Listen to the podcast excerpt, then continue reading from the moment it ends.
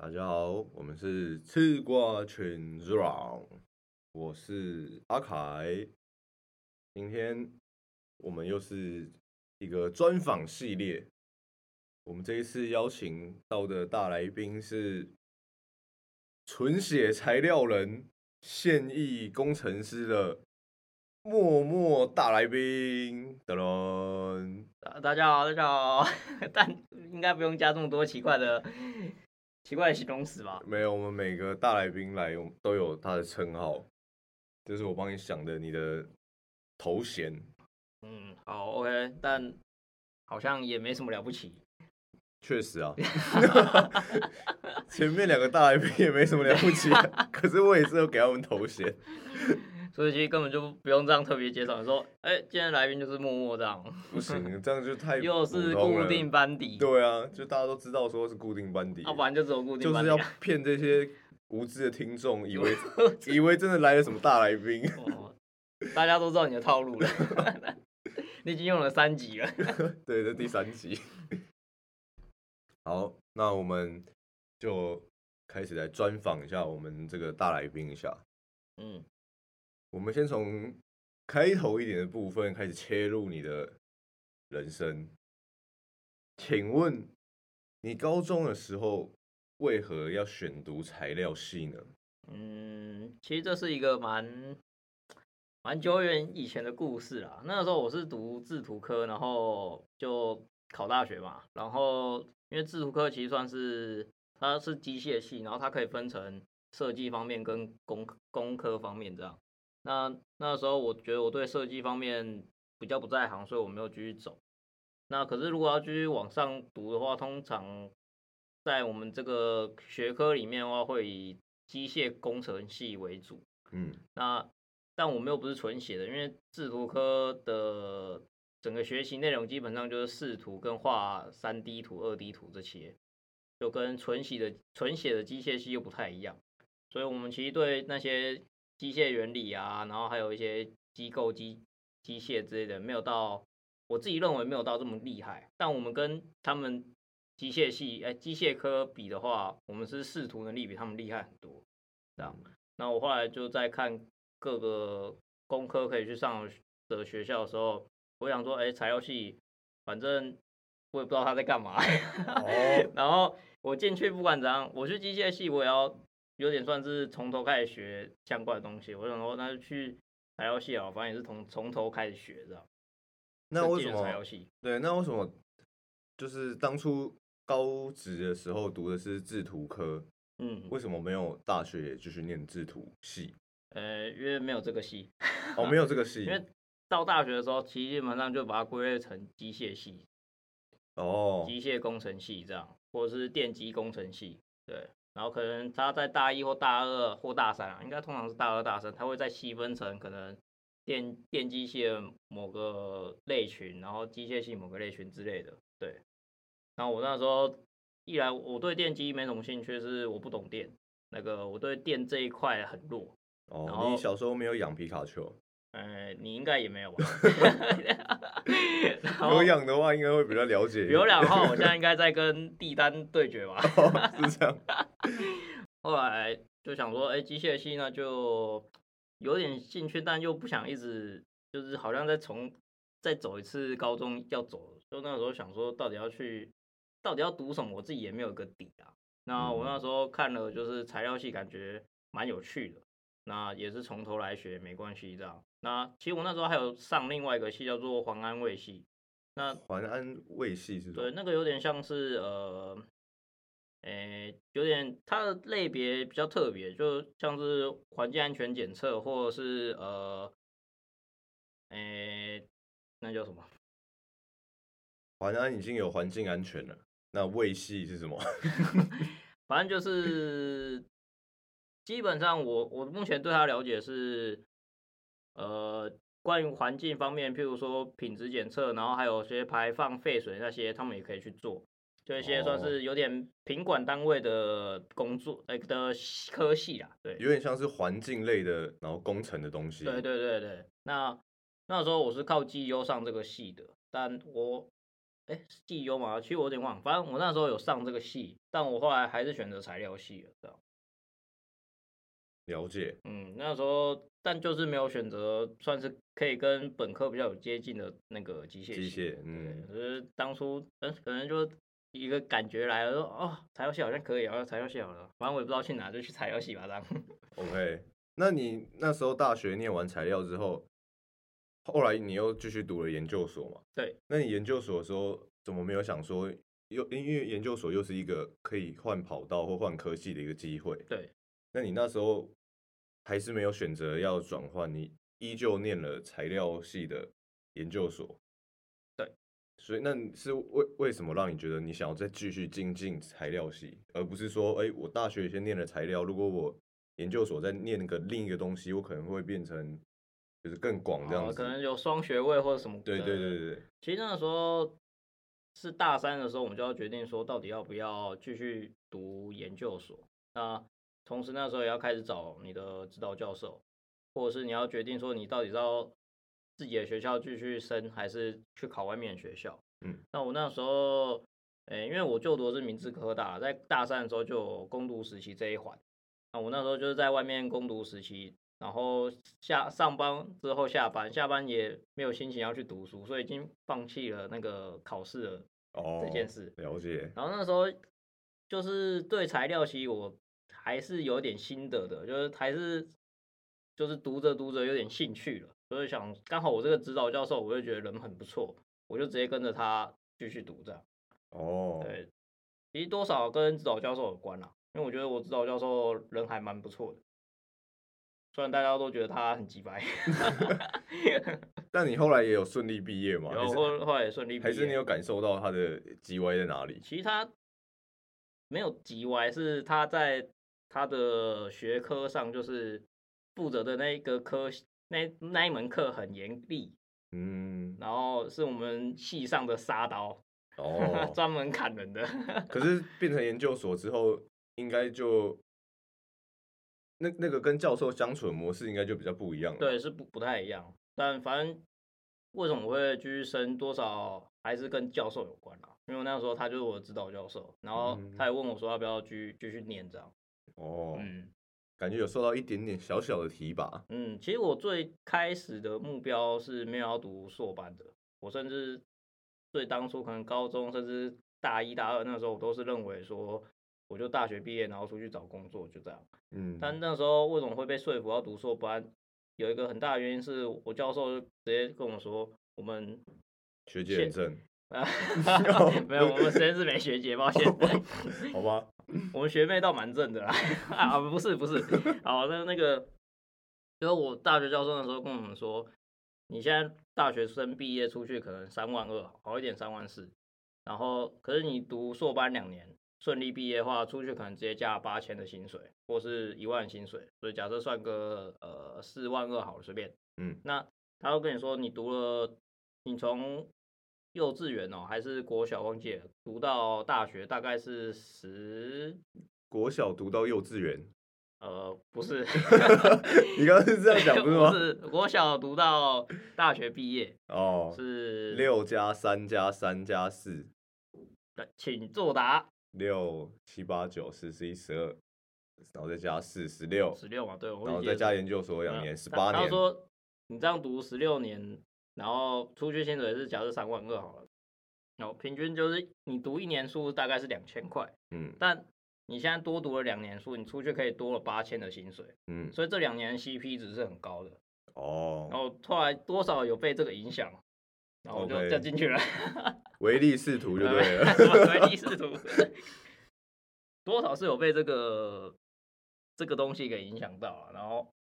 后来也是自己身边蛮多朋友也跟着说，哎，就读研究所，反正现在出去也不知道干嘛，就嗯干脆去读研究所这样。算是逃避出社会就对了。呃，一来也是大家对这个这个其实蛮蛮有说服到大家的啦。哦，对啊，因为你你出去都大家现在都是学电学电仔，大家都是大学生嘛，那我们又不是国立的大学生，所以所以光那个这个头衔就输人家了。那如果你不管你升到上面是硕士的话，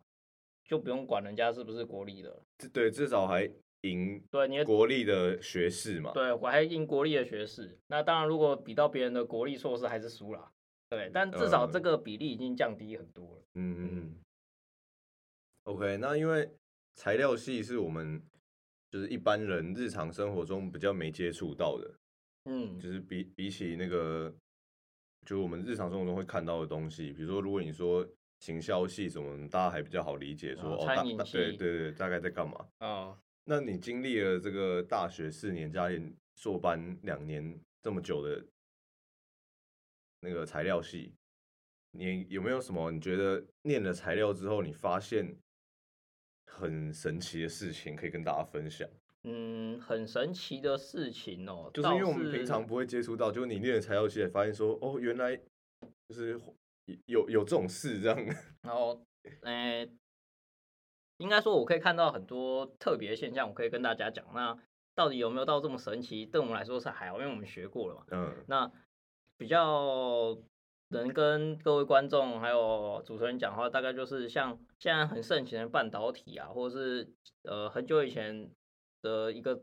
算是绿能产业，那个太阳能电池这些，在我们系上都是一个蛮重要的一个选项，就是研修的选项。那其实它蛮好玩的地方是在于它的一些原理构造，它是怎么做一个能量交换、能量传递。那以我个人而言的话，我是主要研究在结构这方面，所以我其实看了很多关于 SEN、TEN。那至于这是什么，请大家直接去上网 Google 就知道了。那其哦实它简单来讲，就是我可以看到原子等级，或是我那些结构表面的一些形状。那其实以我们现今生活上很多东西都是跟材料有关。那我举个一些生活用品好了，譬如说雨衣好了。嗯那其实，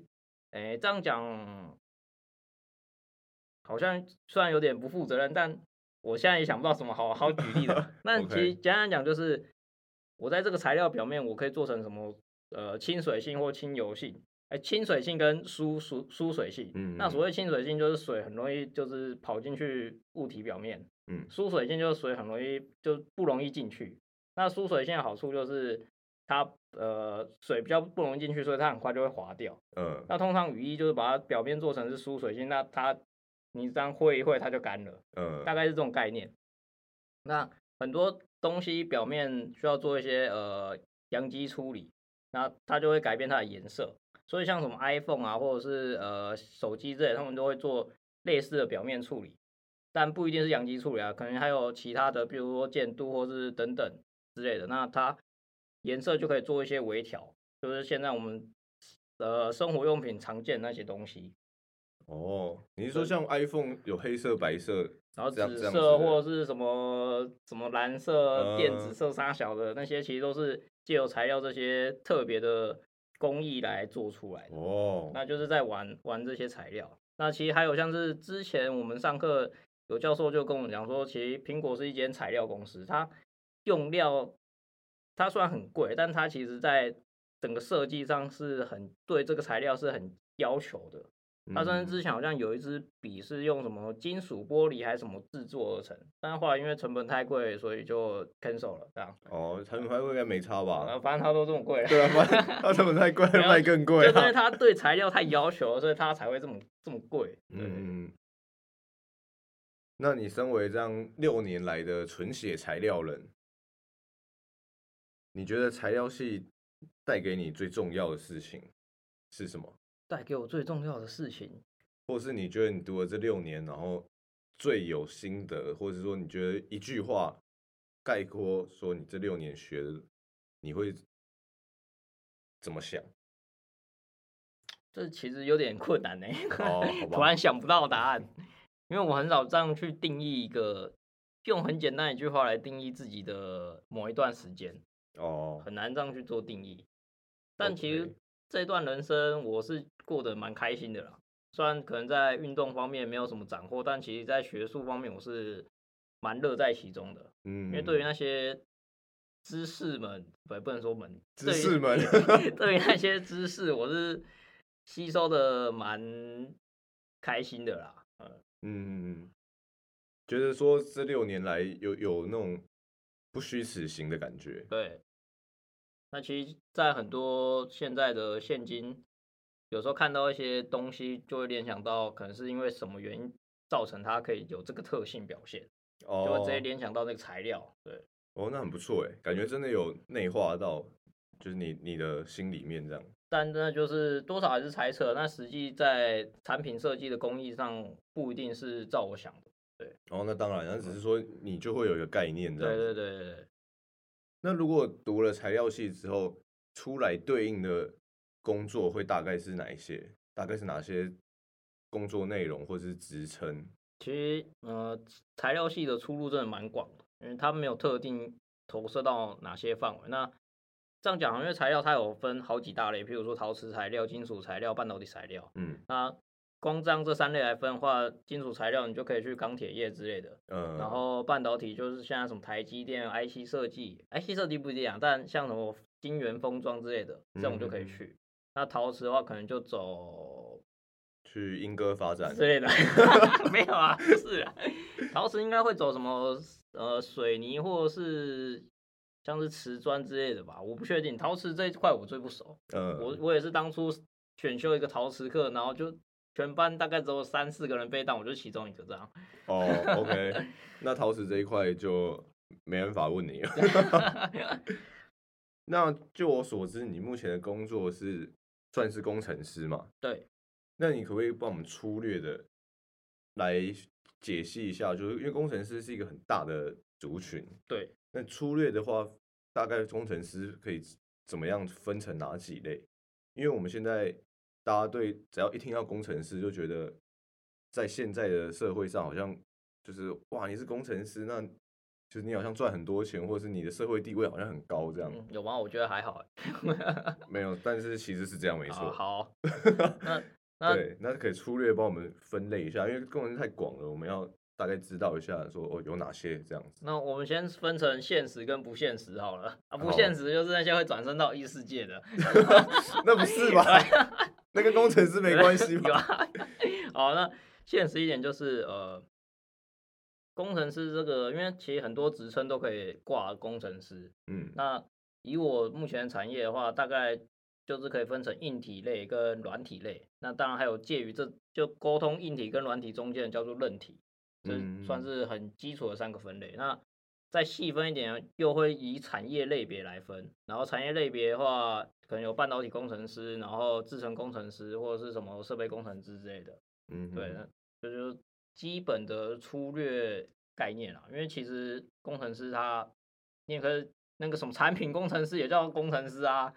产品工程师感觉是专案工程师也叫工程师啊，是硬要灌上去而已。对啊，所以其实我觉得我基本的分类大概是这样分啦，就是以硬体、软体跟介有介于中间的韧体，然后再来就是对于工作的职称这样职称的分类。那你你不会想要往就是归类上比较赚钱的那一类的工程师的方向发展吗？嗯，其实是有想过的，就像是现在最可以说是最赚钱的行业，或者是最干的行业，就是半导体工程师。呃，嗯基本上就是可能去好一点，大家可能会想说，哎、去台积电，但嗯其实台积电不一定是最好的选择，因为还是会有可能外商或者是呃其他等等。我现在只想要外商，呃，因为没有因不，因为台积电它只是名声响亮，它不一定员工的待遇就一定最好啊。对，也就可能 CP 值没有到这么高，但他确实只是给的钱比较多。嗯，那在我朋友们的呃反馈来说的话，因为他们也是做相关行业的工作，那其实他们给那个奖金是蛮多的，就嗯譬如说年终或者是每一季的奖金会有会会有一些奖金这样。那以我现在的工作来说是没有像这种每一季奖金的，就就有这上面差别。嗯，那其实简单讲一个例子好了，就是就算以我现在工作，虽然年终是领全薪，通常是领底薪，嗯，就是年终是以底薪为算，但我工作是以是直接算全薪了，但人家半导体的公司是直接拿数字压着你。他虽然是领哦底薪，但他可能给你六个月、十个月，那个就直接打趴你了。嗯，没错，对，这是差别。不过他们也有他们辛辛苦的地方，就是可能平常假日需要值班，或者是你要去轮班、嗯，轮夜班，或者是就是身体一些会比较比较困难的地方，比较辛苦的地方在这。那你未来对于工作的规划，你是想要往就是我们刚刚说的比较赚钱类的工程师那个方向走，还是你可能会考虑回到就是跟你材料系比较有关系的工作？其实对我来说，这两条是一样的，因为材料系的工作基本上是比较赚钱工作，比跟我现在工作比的话，哦，那那你为何还没行动？呃，有有句话叫做那个“食之无味，弃之可惜 哦，了解，”，没有，因为可以骑驴找马啊。其实我有这么想过，但我一来也是有身边家庭或人生的考量啊，就是、嗯，就是在想说到底要不要换，那对现在工这份工作到底有没有非常的不满或是不适应，然后对钱到底有没有这么大的需求？因为哦，毕竟换了一个工作，就等于换了一个环境。那你说不定换了那个环境，你反而遇到比较不好的主管、比较不好的同事，然后遇到更多很杂七杂八的工作，然后那间公司的教育环境很差，这类你一进去就要当个战力，然后什么都不会要开始扛，这其实嗯都是蛮大的压力。所以以目前我这个工作，我算是还可以接受的状况。那也因为也工作了一年，也开始渐渐已经都上手了，所以哦，就只是还没有到那个 moment。哦，了解，就因为我其实换过一次工作，因为我上一个工作是在中科院工作，那、嗯那时候我真的是有感到很不舒服，就是哦在场内，然后跟算是师傅们相处，然后师傅们的内斗，然后还有工作环境，就离家太远，然后每天骑车飙车七八十公里，然后还要骑四十五分钟，所以就很多这些超凡的事，然后让我毅然决然就说我要换工作这样。哦，对，然后这这次就没有这种很强烈的感觉，所以就是就现在还在继续做着。那你是属于需要推力的人欸对啊，应该可以这么讲。就我我如果在这个地方没有特别的不好，那也虽然也没有特别好的话，但我可能会倾向哎继续留留看，嗯，说不定未来会发展不错，或者是可以在这边学到更多东西。那如果假设我在这边什么都会了，那我可能就会考虑换个地方，因为我其实我在中科院那时候工作，我做的事跟我在大学学的东西差不多，我基本上只是在那复习而已。哦，那这样子不是代代表大学教的很好啊，学以致用啊？呃，一来也是我有认真学，因为其实我那时候有在做一些金相的实验，啊，所谓的金相就是它会把，比如说铁件的表面把它磨成很光亮，然后你去用显微镜或者是比较高阶的显微镜看的话，你就可以看到它表面结构。嗯，那表面结构可能是呃菱形啊，或者是正方形，什么噼里啪啦等等，你就会看到一些很特别的结构这样。嗯，那当然，我还有一些做一些热处理相关的事情。那其实那些我在大学的基本知识我都有学习到。其实这方面我就是在学校中就已经学习到了，所以虽然我那时候刚进社会的时候，刚进中科院的时候还是有点有点忘记，但嗯，我大概摸个一两个礼拜我就回来了。那不会觉得说，就是诶学校学的东西真的可以运用在工作上，然后反而这样很有成就感才对啊？嗯，是有一点，但我后来就摸摸一摸摸回来之后，发现啊就这样。哦，就这，所以我我是觉得，而且我看到就是那边就真的是有点像老养老单位，就是嗯很非常稳定，非常超级超级稳定。然后你每天做的事就那些，对哦，啊，你已经可以预测你二十年后的未来，或三十年后未来你的薪水，就是你就是那时候我师傅的薪水大概是多少这样，你自己都摸嗯出来，你算出来了，就就觉得我现在才二十几岁，这样好吗？有点没有未来性的感觉。就没有什么挑战性的感觉啊，就是我觉嗯得我现在还年轻，应该去多学一点东西。对了解。那你你会就是你读了那么久的材料系，然后出来也是就是这种工科的工程师的工作，那你会给就是现在新的学弟妹、高中生或高职生刚毕业，他觉得说，哎、我也想要学理工系、嗯，理工科目，但是因为理工科目像你刚刚说的非常繁杂嘛，杂七杂八。有材料，然后也有机械，然后也有其他的什么电机什么电电子什么的。对，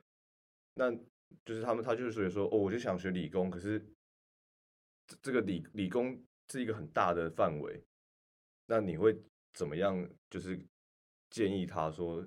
选选哪一个会比较好一点，哦，或是或是怎么选？我觉得选哪个好一点不好说嗯，啊，还是要看自己的相性。那怎么选的话，我倒是可以提供一些方法。你可以去保杯，好方法。你身为一个理工人，但是对宗教有非常那那个强力的信仰，我必须告诉所有的观众们，你只要是理工科的，一定要有个信仰，叫做你在机台上要放绿色的乖乖，因为你的机台才会乖乖。而且这这个还有研究，就是你不能放黄色的，因为哦黄色代表警警示或是有哦警戒，对，绿色代表绿色通行，代表对怕死。然后这这是那个讲干话，那回来就是呃，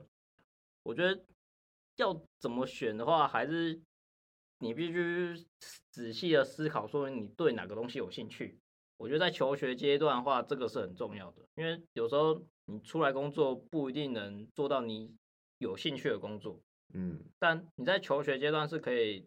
以你有兴趣的去发展，除非有一些老师或家长的阻挡。呃，对，对，那这撇除物谈嘛，那我们就是像我那个时候最大的困难是我不知不知道我的兴趣是什么，所以我对于材料系跟防安卫系，甚至机械系、电子系这些啊，电子系没有，因为我不喜欢电。那这些我其实选了很久，其实甚至我那个时候在读高中的时候，我要读制图科这件事，也是我想了很久才决定要去读制图科的。那因为我这个人比较算是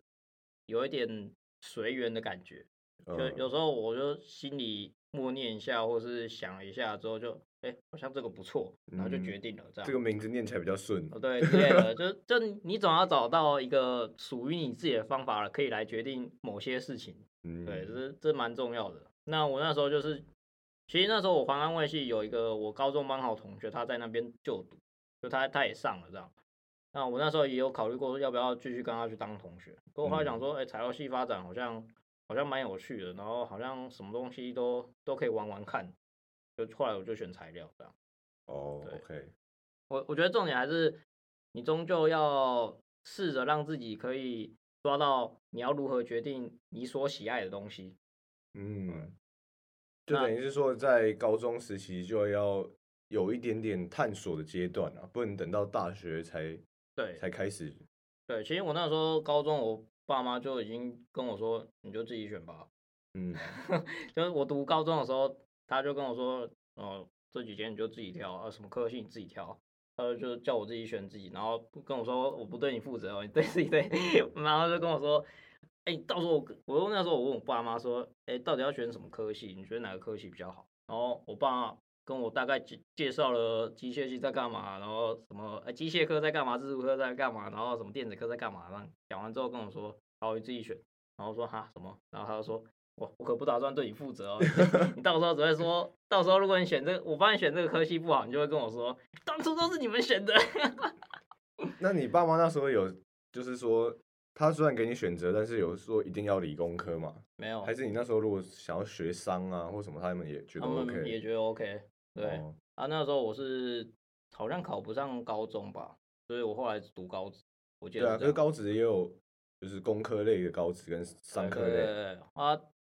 我对商那个时候没什么兴趣，虽然现在嗯有点后悔啊。哦，哎、这其实都很难讲哎、也对啊，很多学商的人也是后悔哦说，对啊对啊对啊哦，应该要读理工科对啊当个工程师。我现在也后悔上材料系啊，我应该去什么 IC 设计的。对啊，所以我你看你自己都觉得后悔，所以我才需要你推荐给这种我们的后生晚辈们。但我觉得不用后悔啊，因为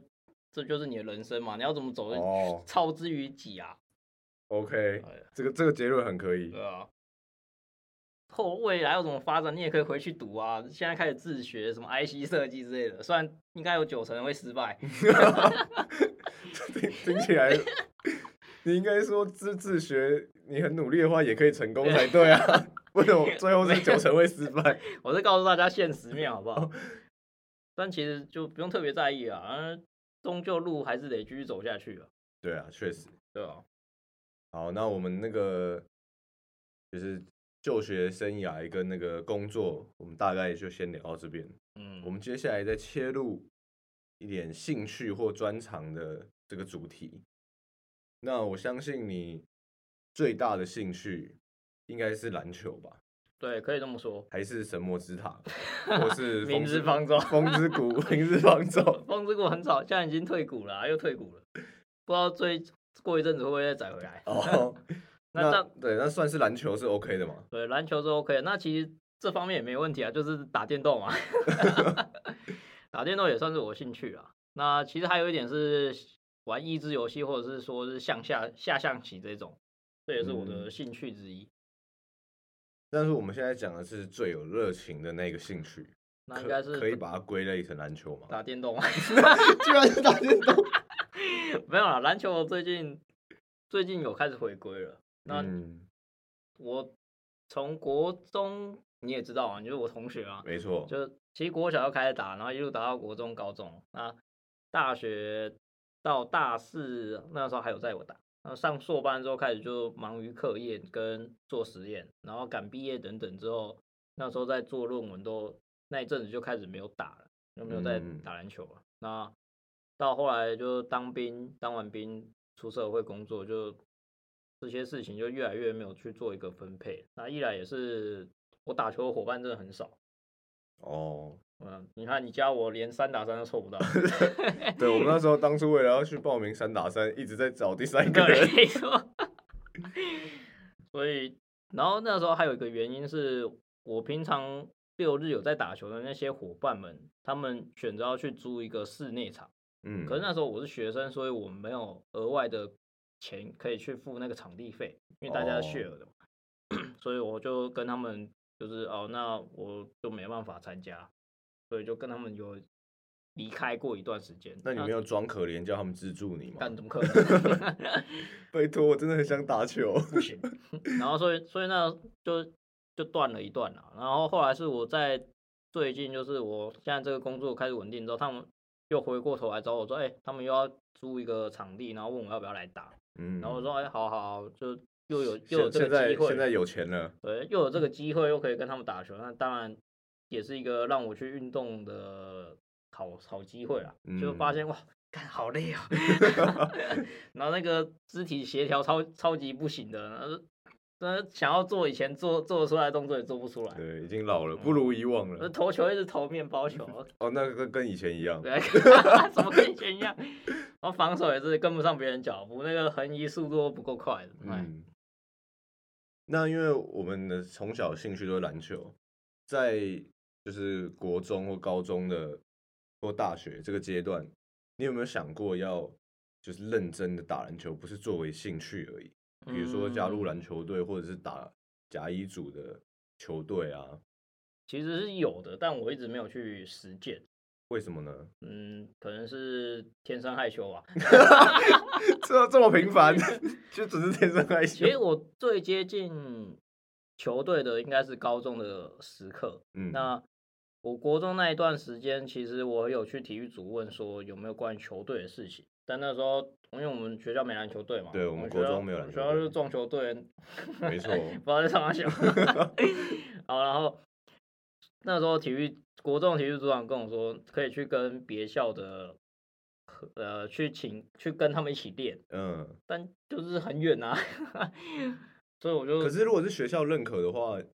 就是也不会算是翘课或什么的啊、没有，不是是他是说我下课后可以去找他们，呃，去联络别间学校的可能组长或什么问可不可以一起哦练，这样。了解。所以啊，我后来就一来是觉得麻烦，二来是真的太远了，那间学校离我们学校太远了，嗯，然后我就就放弃了这个念头可。以骑摩托车去啊。我不是八加九啊，撞球队可能会吧。哦，我没说，不是我讲的，撞球队都是好学生。然后高中是高一的时候，那时候有那个穿校队选拔，嗯，然后我那时候也不知道哪根筋不对，我没有去参加。我那时候可能想说，我想再自己练一下，或者是想观察一下其他人打得怎么样，嗯然后就没参加。结果发现高二根本就进不去了，就是课业开始忙了，然后哦对，而且没有从高一开始就是基础那些磨练这样子。对，而且还有个重点是，那时候高中篮球队的训练时间都是早上，嗯，早上可能六点多吧，但我是要搭捷运通勤的人，哦，所以我很难赶上那个训练时间，好像有一部分这个原因，所以我放弃了去参加篮球队的试训。可以骑摩托车去啊。这可能是 撞球，不要再用一样的梗了。怎么这个对话刚刚好像有出现过？对啊，后来大学是有去参加了，但落榜。对哦，大学反而你已经没有以往身手了吗？呃，大小伤不断 没有啊，其实因为大学是一个来自世界，呃不能来说来自很多地方的人，那嗯一来还有就是本来就有在打球队的人就上来，就一定会来参加的。嗯，当然。那我可能在那边表现，就当下试训的表现没有很好，所以就被刷掉了。那可以分享一下你大学那时候参加选拔的有哪些项目吗？其实他一开始是球队的学长在就带我们做操，然后跑一些系队会跑的那些快攻之类的，然后跑一跑之后，好像教练来了，学长就没事了，所以学长根本就是来陪我们玩的。然后教练说啊他只是，在下马威的，呃对哎、啊我是学长哦。那教练也不知道在冲他小，教练可能就说了，哎、那个就开始三打三。开始三打三，选选拔居然是三打三，我也忘记了，我我记得他一开始说的一句话是说，来你们这边谁可以灌篮？灌篮到后我直接让直接入选这样，嗯。嗯，哦没有人可以灌。篮，好，然后就具体中间有没有什么忘记了，然后后来就开始三打三了，就来自己分队三打三，然后打一打就在旁边看，然后可能挑几个他觉得身手好的就挑出来挑出来这样，嗯。对哦，然后你没有被挑到，对对啊三，打三我们从小打到大、哎，我三打三，嗯，你也知道，你也你是了解我的，大哥，大哥你是了解我的。如果是我，不是啊，趴在地上就是个男的，不是是是那个，因为其实我对队友的适性很重要。就当我不知道嗯他怎么打的时候，我会打很帮手帮脚。嗯，对，所以没有配合过一段时间，我是很难抓到那个他的打球模式的。那我刚好那次配的就是我不太清楚他怎么打球的。哦，那当然这也不是借口啦，这这就是我太太烂。没错啊，对，如果我可以 一一个人那个杀三个，这样三甲以内皆是空档哦，我早就被上了，对不对？哎，那你会觉得就是后悔说，我高中或国中没有好好练球，然后导致大学有这个机会，但是却没有把握住。嗯，其实当初应该是有一点遗憾啦，但其实嗯我没有太放在心上，因为我觉得，当你看过 NBA 之后，你就发现自己的天赋没有这么强的时候，你是永远达不到那个境界的。哦，因为如果我要打的话，我一定会往最高目标去打嘛。就这应嗯该是大家的梦想，就是如果你想成为某个运动选手的话，你一定会想要打最强的联盟，嗯，然后去争取最高的荣耀吧。这才是运动员该有的竞争心态。没错，对，那其实我一来是面对现实，就是除了我应该是国中、高中打完打球打一打之后有一些伤伤痛，然后我去看医生也一直看不好。那个骨科医嗯生跟我说：“哦，没事没事，吃个止痛药。”干你啊！每次来说 吃止痛药，骨科医生怎么这样？我觉得骨科医生到底有没有专业是吧啊？？然后每次照 X 光没事，我就没没事哦，发炎不好。好，然后然后所以就因为找不到病痛的原因，然后身高也不够高，也不够优势，嗯然后就也开始遇到了比自己强很多的人，真的是比自己强很多人。嗯，以前可能国中、高中都觉得，干这个人我打得赢他的大学这个人好像有点难对付。对，然后就是还有就是经验的上面差别，因为